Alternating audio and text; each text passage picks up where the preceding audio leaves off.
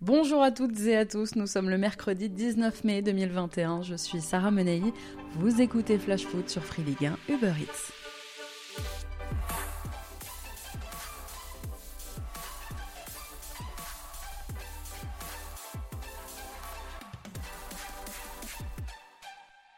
Attaquant, Wissam Ben Yedder, Karim Benzema,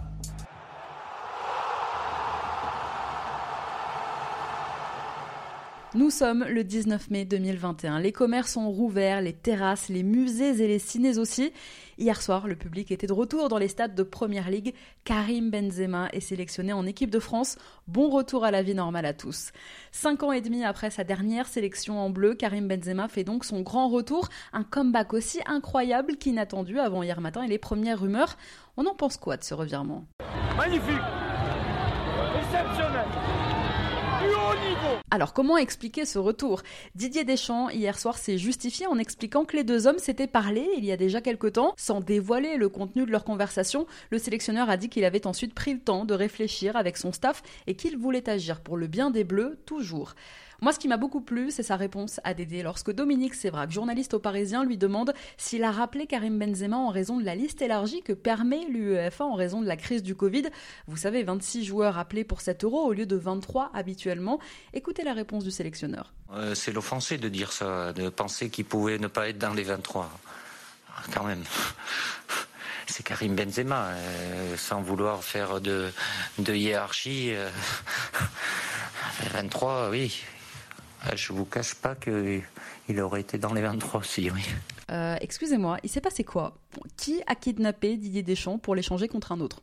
Non, on est très heureux de cette réconciliation, en espérant que ce groupe magnifique sur le papier arrive à cohabiter autant sur le terrain qu'en dehors et ramène la coupe à la maison. Et puis Dédé, on vous dit...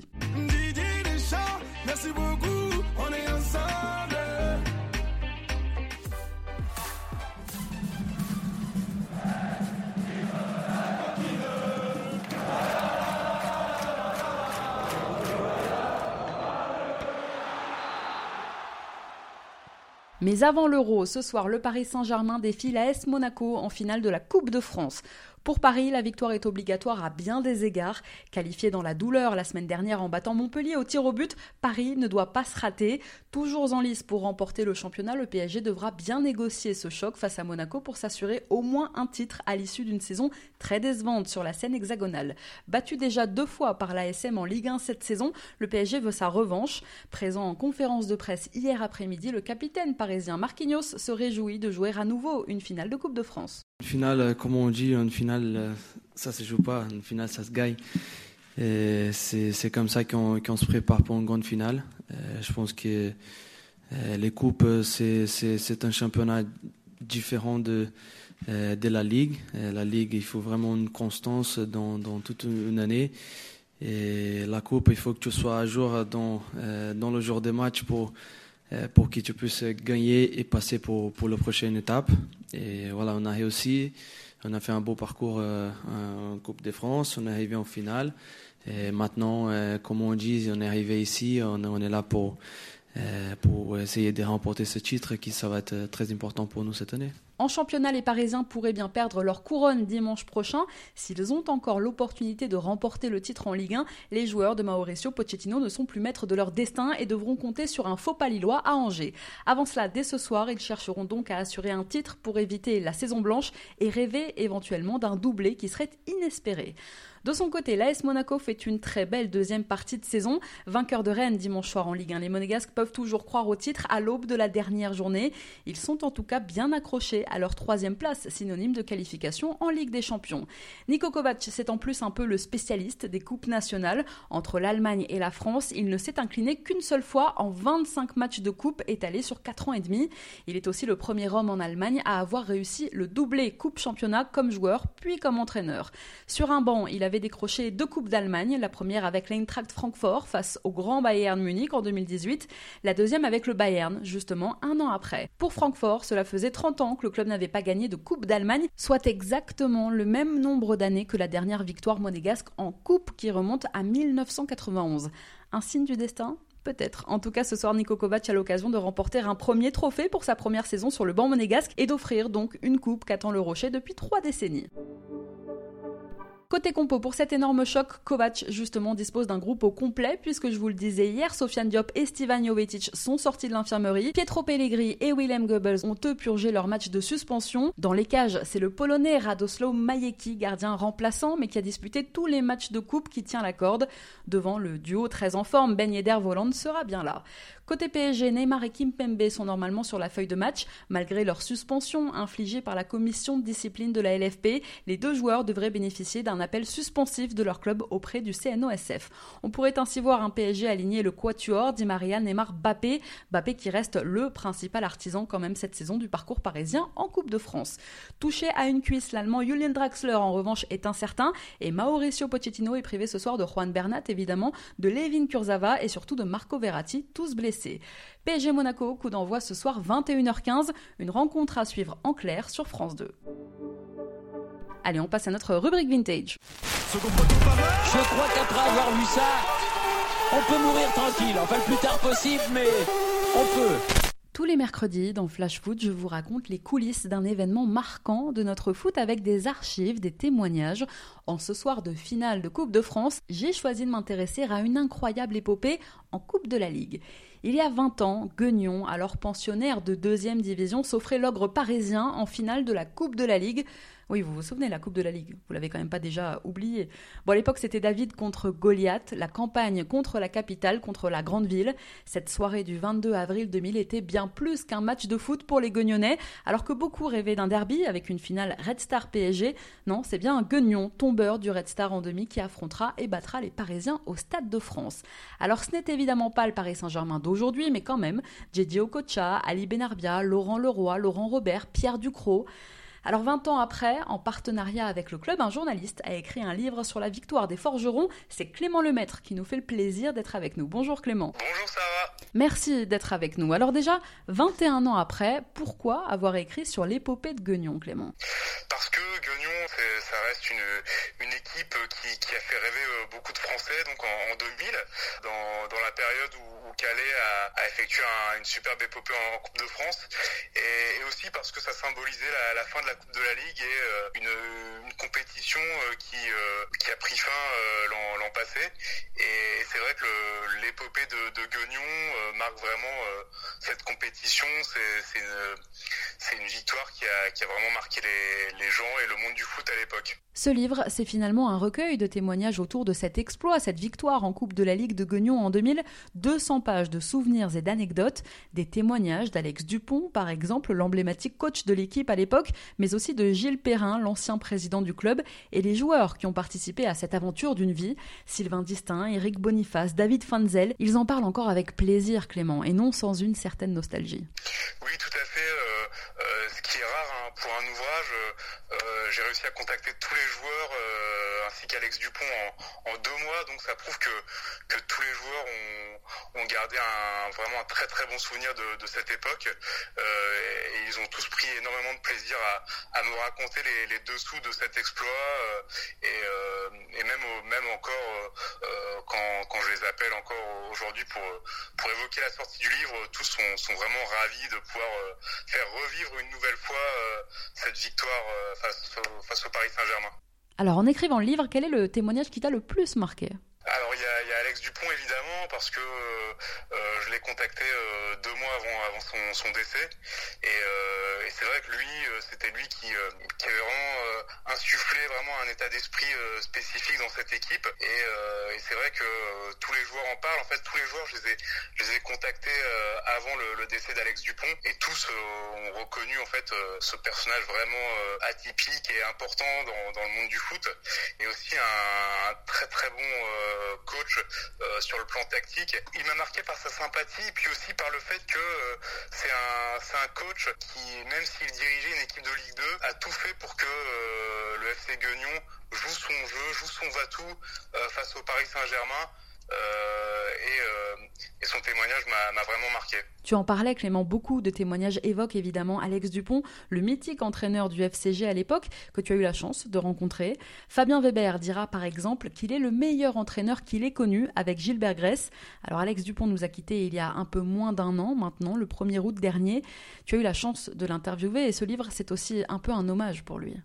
Oui tout à fait, c'est vrai que comme je le disais tout à l'heure, les, joueurs de Guignon ont, apprécié le, tacticien mais également l'homme. C'est vrai que euh, Alex Dupont me disait notamment qu'il euh, obligeait tous les joueurs euh, à une seule chose chaque matin, c'était de venir avec le sourire, la banane à l'entraînement, parce que pour lui c'était une chance. Il voulait dire à ses joueurs que être footballeur professionnel c'était vraiment une chance et que chacun devait vraiment prendre plaisir à, venir s'entraîner et tous vont garder un, immense souvenir de cet entraîneur.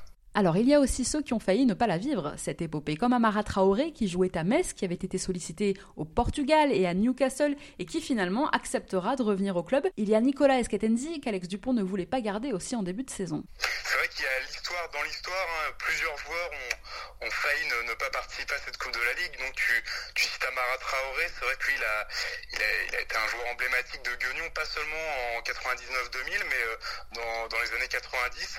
Euh, ça a été l'homme fort du FCG euh, déjà 94-95, euh, celui qui a obtenu la, seule et unique montée de, de Guignon dans l'histoire en Ligue 1. Il a été aussi un, joueur important de, la saison 95-96 de Guignon en Ligue 1. Et à la suite de celle-ci, il a, été transféré à Metz, puis il a joué à Châteauroux, aux Émirats Arabes Unis.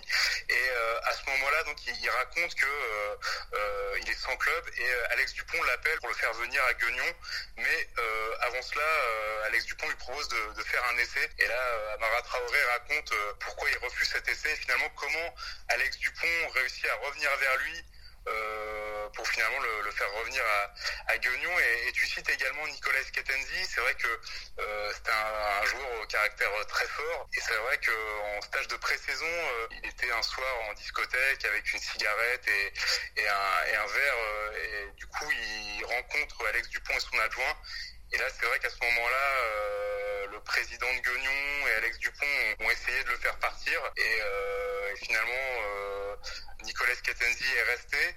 Et euh, il a bien fait parce qu'il a, pu remporter la Coupe de la Ligue et s'illustrer en finale euh, avec notamment un, tir sur le poteau qui a, entraîné le premier but de, Marcelo Trapasso. Alors dans ton livre, Clément, on retrouve des détails de l'avant-match, du parcours, de pâtes au foie gras mangées après la qualification en finale, d'une mariée dans le même hôtel parisien que tous les joueurs ont embrassé pour se porter chance avant de partir au stade, des souvenirs de Pierre Ducrot dans le camp d'en face, des félicitations ensuite d'Aimé Jacquet, de Lionel Jospin, de Giroud, de la FIFA, des champions du Monde 98 et de la soirée au Lido qui a suivi. Oui, tout à fait. C'est vrai qu'il y a énormément d'anecdotes euh, euh, par rapport à cette finale, mais aussi par rapport à, tout ce parcours. C'est vrai que euh, je pense notamment à David Andréani. Il me, disait qu'il était très ami avec avec Abad Yawara et, à la suite de cette finale, il lui a il lui pu parler pendant deux ans. Il y a aussi cette magnifique anecdote de, Sylvain Distin qui, avant la finale, choisit de, se teindre les cheveux en, en, jaune avec Johan Bouzin qui lui s'est coloré les cheveux en bleu.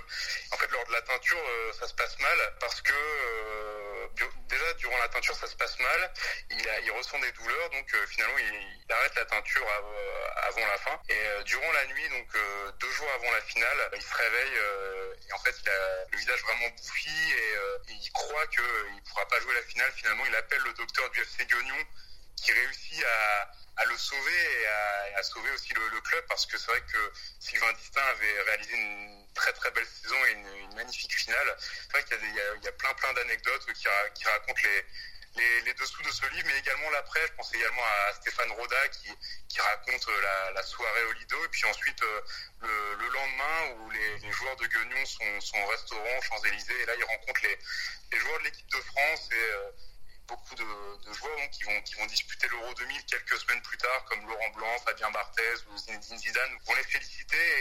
Et, donc euh, Stéphane Rodin raconte que Christophe Dugarry leur a offert un, magnum de champagne en, discothèque à, Paris. La classe, monsieur Dugarry. Il faut remettre les choses dans leur contexte. Guignon, c'est cette petite ville d'à peine plus de 7000 habitants en Bourgogne, entre Mâcon et Chalon-sur-Saône.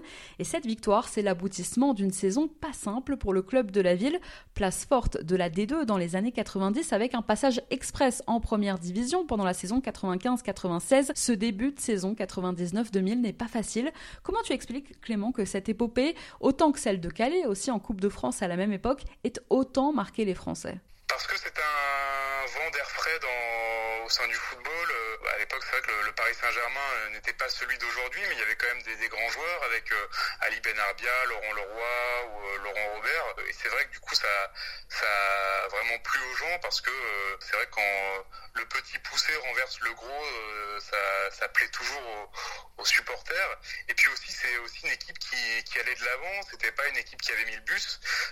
Nicolas Kettenzi le, le, raconte dans, dans, le livre durant la finale, lors des premières minutes, il, il demandait aux, défenseurs de balancer loin devant, mais euh, la paire euh, Sylvain Distin, euh, Eric Boniface lui, lui disait non, non, nous, on pose le jeu, on joue notre jeu. Et c'est vrai que Guignon a fait une très très belle finale. En première mi-temps, il se procure énormément d'occasions. D'ailleurs, Alex Dupont avait secoué ses joueurs à la mi-temps en leur disant vous pouvez pas louper autant d'occasions en finale. Et c'est vrai que Guignon a, a, gagné mais euh, vraiment avec la manière, en se procurant des occasions et en produisant un très très beau football. Et oui, les Guignonnais ont battu le PSG en jouant leur jeu en 4-4-2, tout simplement, un principe cher à Alex Dupont, foot tactique. On peut dire qu'ils ont véritablement placé cette année-là Guignon sur la carte de la France. On a la sensation, Clément, que c'était la victoire d'une vraie bande de copains, que c'est avant d'être une aventure sportive, que c'est surtout l'histoire d'une formidable aventure humaine, et que là on peut ressortir la fameuse expression, c'était un groupe qui vivait bien. Tout à fait, parce que euh, tous les joueurs le, le disent, c'est que euh, c'était un, un, formidable collectif. Euh, euh, par exemple, Sylvain Distin me disait que euh, c'est la meilleure ambiance qu'il ait jamais connue durant sa carrière. Il disait que notamment quand il allait s'entraîner, il allait pas s'entraîner avec des collègues de, travail, il allait s'entraîner avec des potes. Tous les matins, donc un, un, petit déjeuner était organisé au, au sein du club et Sylvain Distin racontait qu'il y avait des crises de rire tous les jours. C'est vrai que même encore aujourd'hui, tous les joueurs sont, très très liés. Euh, pour les 20 ans de la victoire en, Coupe de la Ligue, ils ont, organisé un, FaceTime et a priori, avait dès que toutes les têtes sont apparues euh, dans la visioconférence, euh, euh, allé de nouveau les vannes de l'époque qui sont ressorties.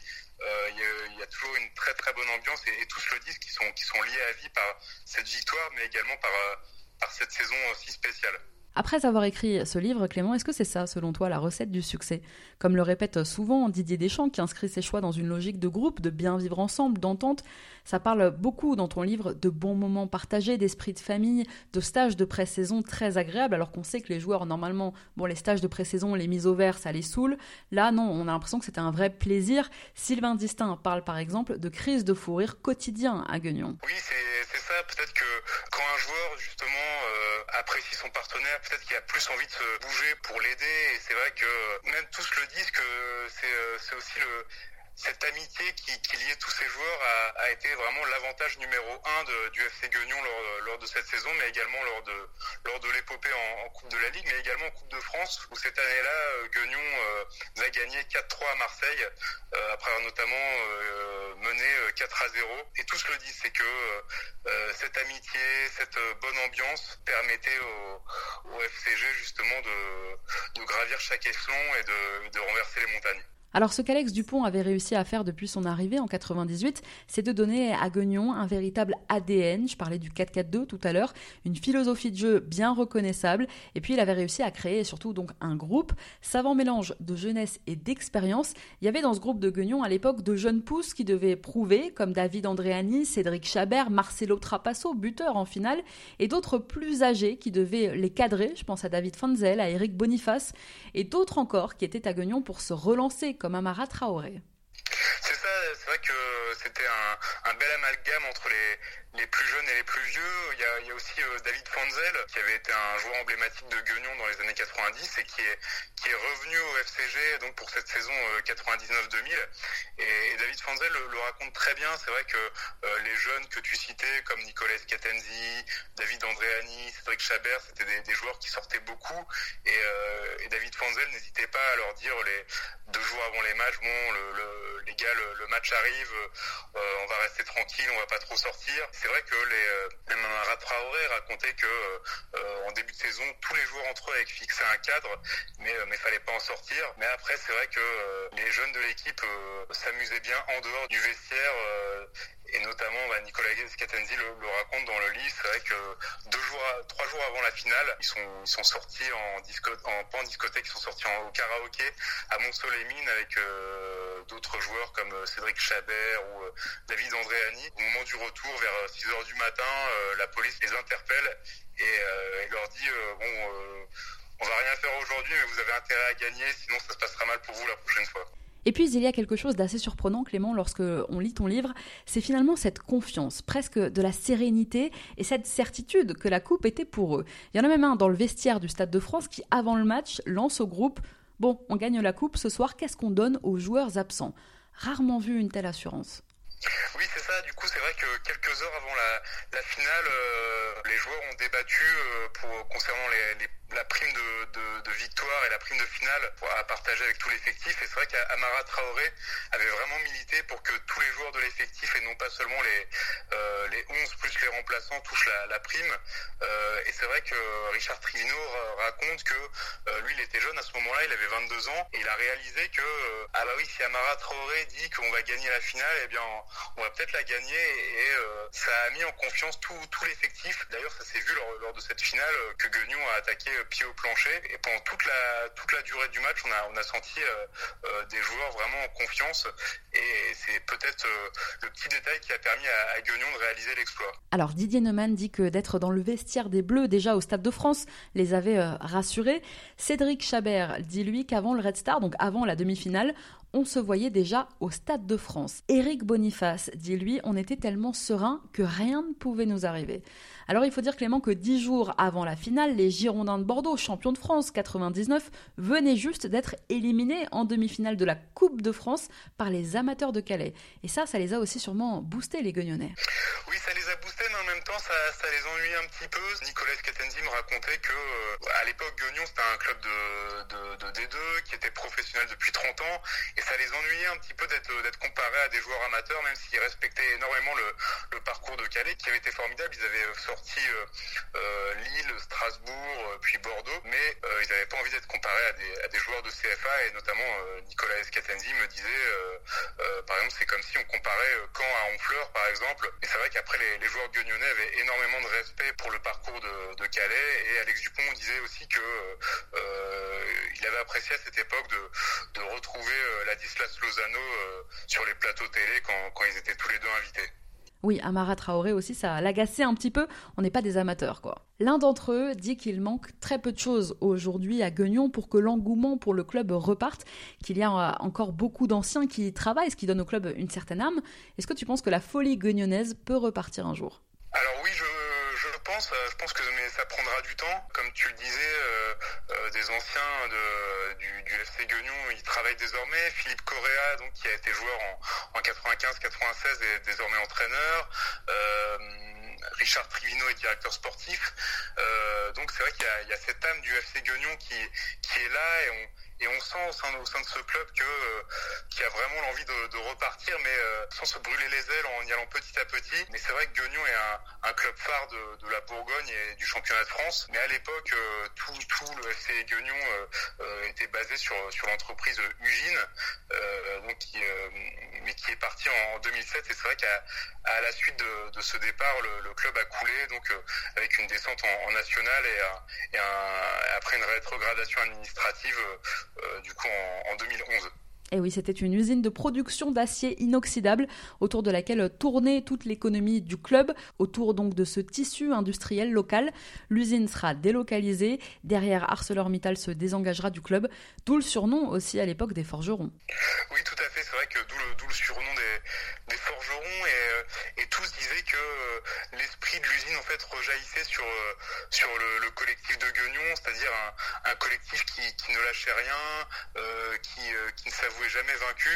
Et euh, c'est vrai que euh, Amara Traoré euh, le, expliquait très bien. Lui, il était en, guerre contre les, le, contre les personnes qui, qui s'avouaient vaincues, contre le moins possible. Et ça, représentait vraiment la, la devise du, du FC Guignon à l'époque. Bon alors la Coupe de la Ligue, Clément, c'est une compétition qui n'existe plus, évidemment, qui a été abandonnée cette saison. C'est un regret pour toi qu'elle ait été abandonnée? Oui et non, parce que oui, parce que je trouvais qu'à l'époque de Guignon, il y avait vraiment des, matchs euh, disputés. On a vu des belles finales, comme en 96 entre Metz et Lyon, ou en 2001 entre Lyon et Monaco. Bah, il y a aussi Guignon, euh, PSG, euh, Van Bordeaux en 2009. Il y a eu de très très belles finales. À l'époque, je trouvais que les, équipes de, Ligue 1, même les, poids lourds de L1, jouaient à fond la, Coupe de la Ligue. Mais depuis une dizaine d'années, on sent que certains clubs la, la jouent plus totalement. Ils en profitent pour vraiment faire Certaines équipes euh, la laissaient même complètement de côté. Et puis aussi, il y avait les, poids lourds de, Ligue 1 qui étaient, euh, qui étaient directement qualifiés euh, en huitième de finale. Donc c'est vrai que l'attrait pour la, Coupe de la Ligue était, moins intéressant ces dernières années. Et il y avait aussi moins de suspense parce que le, PSG remportait toutes les finales. C'est peut-être moins regret de voir que cette compétition n'existe plus aujourd'hui. Je le disais tout à l'heure, la même année, c'est l'épopée de Calais, aussi en Coupe de France. Les amateurs calaisiens iront jusqu'en finale, battus alors par le grand FC Nantes de Reynald Denouex. Ce serait impossible aujourd'hui qu'un club comme Rumi-Valière, par exemple, ou les Herbiers battent le Paris Saint-Germain en finale de Coupe de France, non? L'écart est devenu trop grand. Ça peut être possible, on, l'a vu en, demi-finale de Coupe de Mais euh, on sent que les écarts sont, vraiment importants. Donc on parlait de, de Guignon PSG, du coup c'est vrai que euh, sur un match, Guignon a prouvé qu'il pouvait euh, gagner et même dominer le PSG du coup, tu, parlais de, Calais, mais c'est vrai qu'à l'époque, Calais avait sorti Strasbourg et, Bordeaux, mais avec la manière. Et en finale, Calais était sorti de, très très peu. Mais sur cette rencontre, Nantes avait vraiment souffert. Et je pense pas que ce serait possible aujourd'hui. L'a vu en 2018 lors de la finale de Coupe de France Paris-Les Herbiers. Euh, les Herbiers avaient, réalisé une très très belle prestation. Le PSG s'était imposé 2 à 0, mais on sentait que le PSG avait vraiment un, énorme matelas d'avance et que euh, euh, le succès était, acquis dès, les premières minutes. Et pour eux qui ont vécu cette épopée magnifique avec Guignon dans la compétition, est-ce que c'est un regret que la Coupe de France ait été abandonnée? Est-ce que tu leur as posé la question? Non, non, je ne leur ai pas posé la question, mais pense que pour eux c'est un regret parce que parce que eux l'ont marqué vraiment en, la remportant. Euh, c'est un, regret, mais en même temps, euh, beaucoup me disaient euh, on a été la, seule équipe de, Ligue 2 à, la remporter. Mais maintenant, plus aucune équipe pourra, la gagner vu que, la compétition a été supprimée. La Coupe de France, la Coupe de la Ligue, Guignon, Calais, on est bien loin de la Super League. Ah oui, c'est vrai que le, FC Guignon et, la Coupe de la Ligue de, l'époque, on, était loin de la Super League où euh, des, petits poussés étaient capables de, renverser des, gros clubs. Et euh, c'est vrai que c'est bien dommage que, certains clubs aient, l'idée de, créer ce genre de compétition. Merci beaucoup Clément, encore bravo pour ce bel ouvrage. Merci beaucoup Sarah. Je rappelle que ton livre FC Guignon 2000 dans les coulisses de l'exploit est à retrouver en librairie, un livre auto-édité que le financement participatif t'a aidé à produire. Merci à tous d'avoir été avec nous, c'était Sarah Menei. Vous écoutiez Flash Food sur Free Ligue 1 Uber Eats. On se retrouve demain.